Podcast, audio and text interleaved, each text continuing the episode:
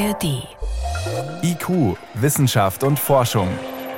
Wir wollen es wissen. Ein Podcast von Bayern 2 in der ARD Audiothek. Heute mit Martin Schramm. Es sind dramatische Szenarien, vor denen KI-Entwickler und Forscherinnen schon länger warnen.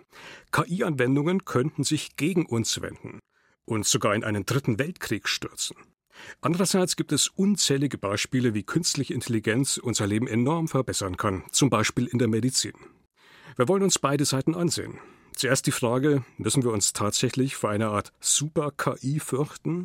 Seit ChatGPT, der Chatbot von OpenAI, vor einem Jahr für einen Paukenschlag gesorgt hat und jeder selbst ausprobieren und testen kann, was KI heute bereits leistet? Seitdem wird so intensiv wie noch nie über künstliche Intelligenz diskutiert. Entsteht da also schon bald eine Art Superintelligenz, die all das, was wir bisher kennen, übertrifft?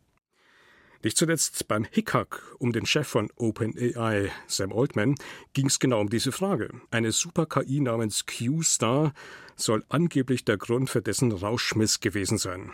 Frage dazu an meinen Kollegen Peter Welchere. Peter, dieser Begriff Super-KI, der schwirrt durch die Medien. Was genau muss ich mir da eigentlich darunter vorstellen? Das heißt, wie klar definiert ist der eigentlich? Der ist leider überhaupt nicht klar definiert. Teilweise wird damit verbunden, dass es so eine Superintelligenz ist, die ist intelligenter als alle Menschen zusammen, die kann uns Menschen bedrohen, weil sie auf alle Wissensbestände zugreifen kann und weil sie sozusagen ja mehr oder weniger schon allmächtig ist. Und da gibt es dann tatsächlich sehr konkrete Definitionen, die dann verbunden sind mit Tests. Also einer dieser Tests sieht beispielsweise so aus, dass man ein neuronales Netz darauf programmiert, dass er einen Computer ein IKEA-Regal aufbauen lässt. Und wenn er das schafft, dann hat er eine starke Intelligenz, sagen dann die Forscher. Oder beispielsweise, dass man ein neuronales Netz die Steuerberaterprüfung machen lässt. Und wenn sie die Steuerberaterprüfung ablegen kann, dann ist sie so schlau wie ein Mensch, wenn nicht sogar noch ein bisschen schlauer ja. und kann eben als Superintelligenz gelten. Erinnert an die berühmten Turing-Tests oder an den Turing-Test, wobei man natürlich sagen muss, eigentlich wäre doch die Vermutung, dass so eine Super-KI viel schlauer ist als der Mensch. Es gibt so Szenarien, so ein System wäre so schlau wie 100 Millionen Wissenschaftler, die sich dann einem Themenfeld widmen, also eine geballte Power. Also was tatsächlich solche Systeme können, ist, sie können sehr viel mehr Daten als der Mensch sehr viel schneller verarbeiten. Und deshalb hat beispielsweise auch die Bundeswehr ein Projekt gestartet. Sie wollen nämlich einen superintelligenten Assistenten aufsetzen. Allerdings haben sie da erstmal ganz klein angefangen. Im Augenblick gibt der superintelligente Assistent der Bundeswehr Antworten auf solche Fragen des Alltagsbetriebs, beispielsweise, was trage ich denn als Zeitsoldat, wenn ich zum feierlichen Gelöbnis gehe? Oder welche Tattoos sind denn zugelassen und welche sind nicht zugelassen? Was daraus mal kommen soll, das soll ein Lagebeurteilungssystem werden. Und dieses Lagebeurteilungssystem, das dann von sehr vielen Sensoren Daten bekommt, von sehr vielen zusätzlichen Stellen, etwa auch Nachrichtendienste und so weiter, mit Daten versorgt wird. Das kann natürlich Unmengen von Daten sehr viel schneller und vor allen Dingen eben auch sehr viel mehr Daten verarbeiten als etwa so ein menschlicher Generalstab. Aber ja. es braucht dann immer noch den Menschen, der drauf guckt, sind all die Entscheidungen denn nachvollziehbar.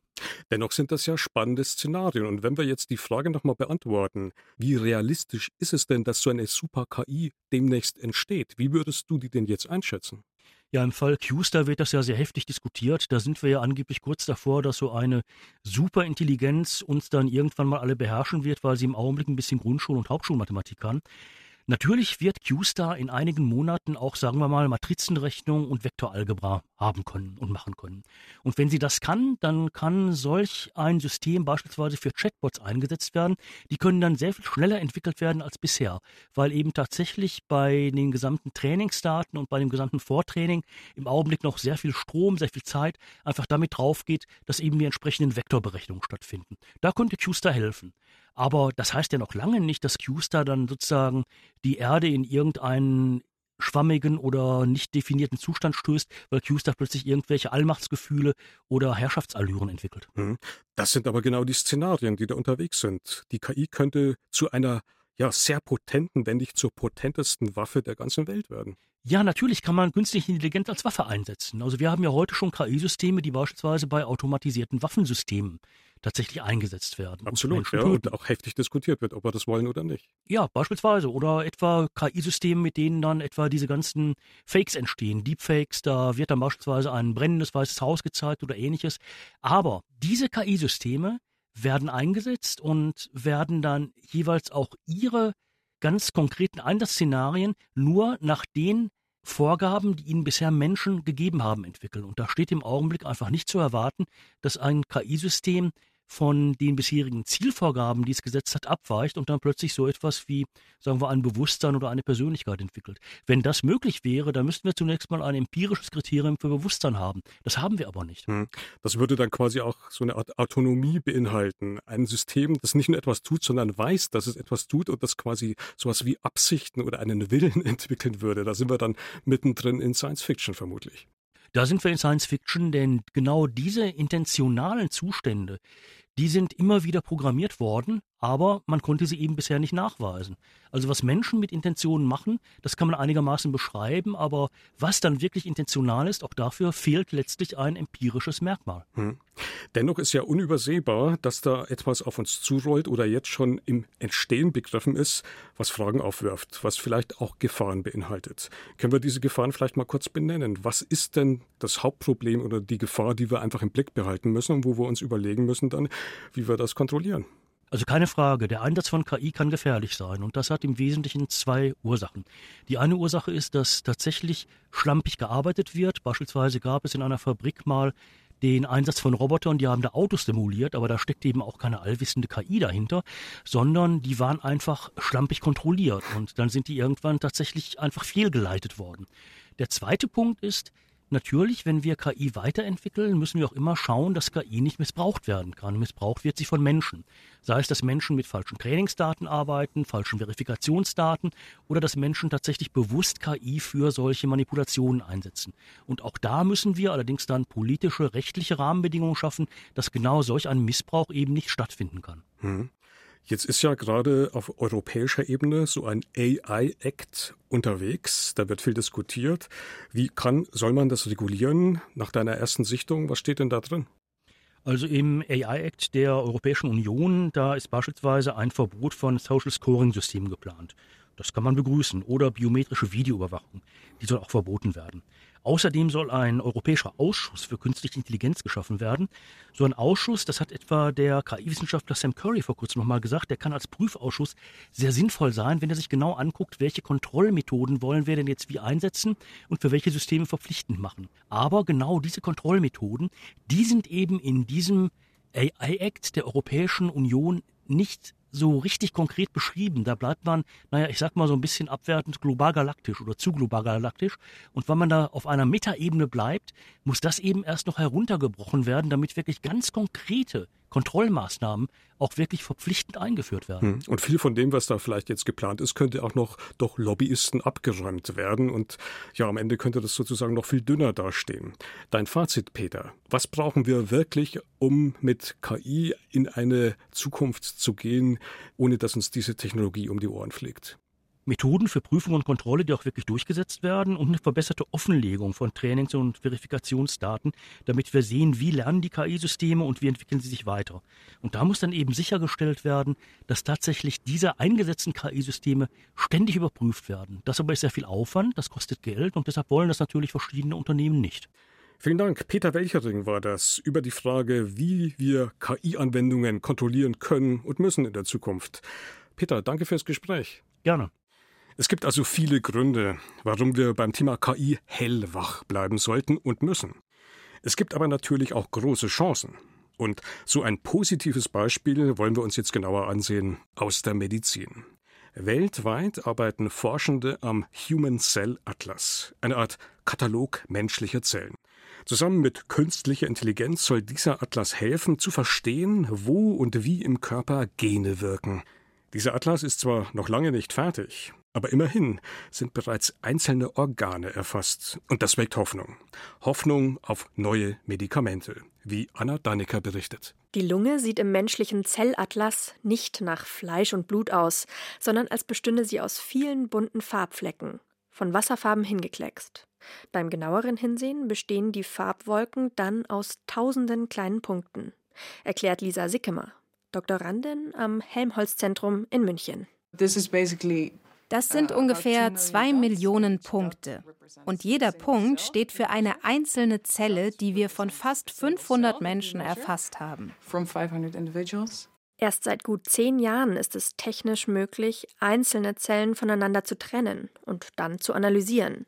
Davor mussten Wissenschaftlerinnen an einem Zellenmix forschen. Lisa Sickemer hat nun hinter jedem einzelnen Punkt, also für jede einzelne Zelle in der Lunge, die DNA gespeichert. In einem riesigen Datensatz. Für jeden Punkt also haben wir Informationen über die uh, Gene. Wir können auch unterschiedliche Zelltypen sehen. Und wenn die Punkte ihren Platz verändern, bedeutet das, dass sich etwas in den Zellen verändert hat.